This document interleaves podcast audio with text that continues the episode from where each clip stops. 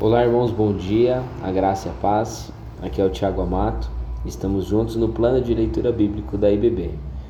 Nossa leitura hoje está em 2 Crônicas, capítulos 28 e 29, e também Salmos 108. Vamos lá? Começando por 2 Crônicas 28, eu quero ler o versículo para retratar bem a situação do reino de Judá no momento em que e foi escrito segundo Crônicas. Diz assim: Queimou sacrifícios no vale de Ben-Rinom e chegou até queimar seus filhos em sacrifício, imitando costumes detestáveis das nações que o Senhor havia expulsado diante dos israelitas. É, quero que os irmãos guardem bem esse nome.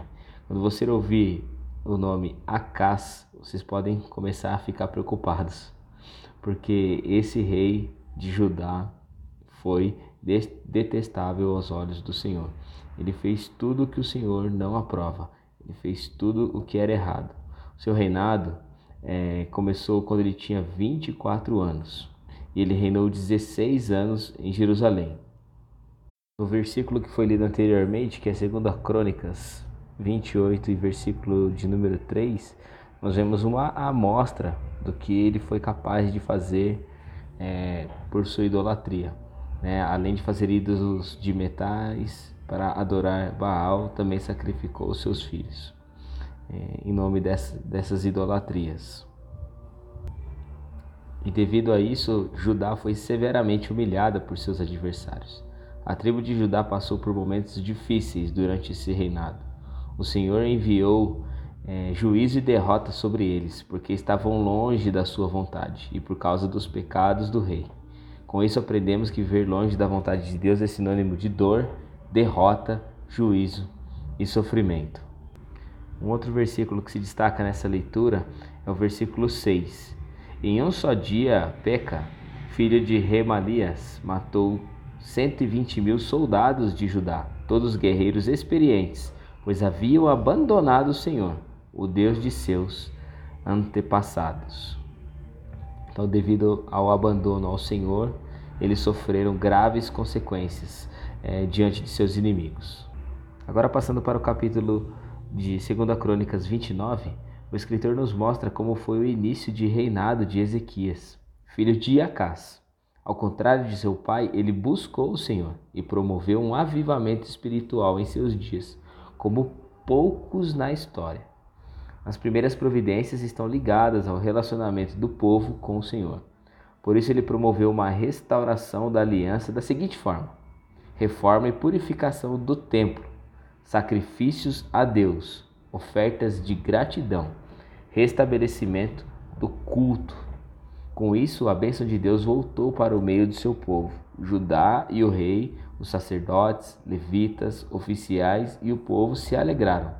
Portanto, nós aprendemos com Ezequias que quando queremos agradar a Deus, precisamos empregar energia, propósito e amor. Com isso, envolveremos todos os que estão ao nosso redor nesse grande objetivo. Passamos agora para os Salmos 108. O salmista exalta a bondade de Deus e faz um pedido de socorro. Apesar das lutas e adversidades, ele declara: Meu coração está firme, ó Deus, cantarei e louvarei, ó glória minha. Esta deve ser a nossa atitude diante de lutas e tribulações. Não podemos nos entregar ao desânimo espiritual. Pelo contrário, devemos exaltar a força do nosso Deus. O salmista diz ao Senhor que só haverá vitória com a bênção dele. Todo o restante é fútil. Por isso diz: Dá-nos ajuda contra os adversários, pois inútil é o socorro do homem. Com Deus conquistaremos a vitória. Ele pisará nos nossos adversários. Devemos colocar nossa confiança no Senhor. Ele é a torre segura nos dias da nossa angústia. Vamos orar? Pai, em nome de Jesus, somos gratos a Ti pela leitura e meditação da Sua palavra neste dia. Que o Senhor nos abençoe, Pai, que nós possamos cumprir tudo aquilo que nós é, lemos aqui nesta, neste dia, nesse momento, que é, Pai, saber aprender com os exemplos de quem está longe do Senhor, dos idólatras, e também, ó Pai, aprender que nós devemos, ó Pai, estar firmes com o Senhor.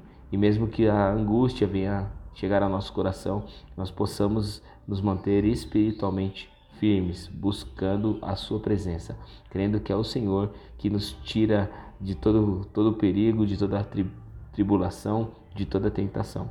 Nós possamos continuar nossa caminhada com os passos firmes, que Jesus Cristo venha ser a luz do nosso caminho. É o que eu te peço em nome de Jesus, teu Filho. Amém. Deus abençoe a todos, um ótimo dia.